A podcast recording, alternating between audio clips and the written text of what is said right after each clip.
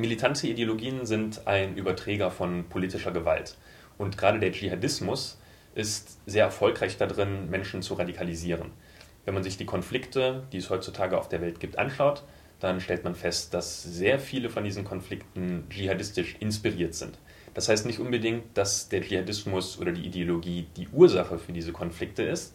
Es ist häufig sogar so, dass der Dschihadismus existierende Konflikte um Rohstoffe oder um andere Dispute besetzt, mit einer Bedeutung besetzt. Aber jedenfalls kann man davon sprechen, dass sehr, sehr viele Konflikte in der heutigen Zeit dschihadistisch inspiriert sind. Menschen radikalisieren sich, indem sie äh, eine Ideologie rezipieren.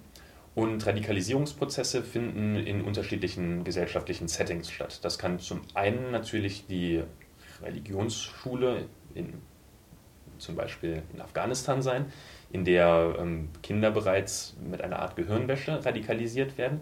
Aber Radikalisierungsprozesse im Dschihadismus ähm, passieren in allen Teilen der Gesellschaft, auch im Westen. Ähm, hier wissen wir zum Beispiel, dass Gefängnisse Radikalisierungs-Hotspots sind. Ähm, bestimmte Moscheenvereine ähm, sind Magneten für Konvertiten und für salafistische Radikalisierung, wobei es wichtig ist zu sagen, dass das eine absolute Minderheit in der ähm, Religionsgemeinschaft, in der islamischen Religionsgemeinschaft in Deutschland ist.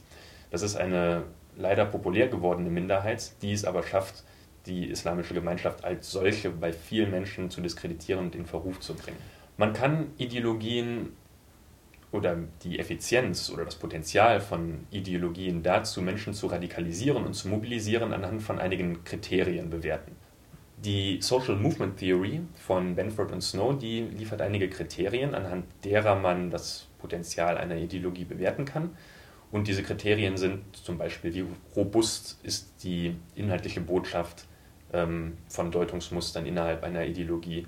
Sind diese Botschaften empirisch überprüfbar? Sind sie erfahrbar?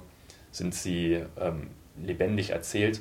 Und all diese Kriterien, wenn man die Ideologie von Al-Qaida, also den Dschihadismus, untersucht, stellt man fest, dass ähm, diese Kriterien sehr gut umgesetzt sind. Und das ist wahrscheinlich ein Grund dafür, warum der Dschihadismus so erfolgreich ist und sich auf der ganzen Welt als eine Ideologie verbreitet.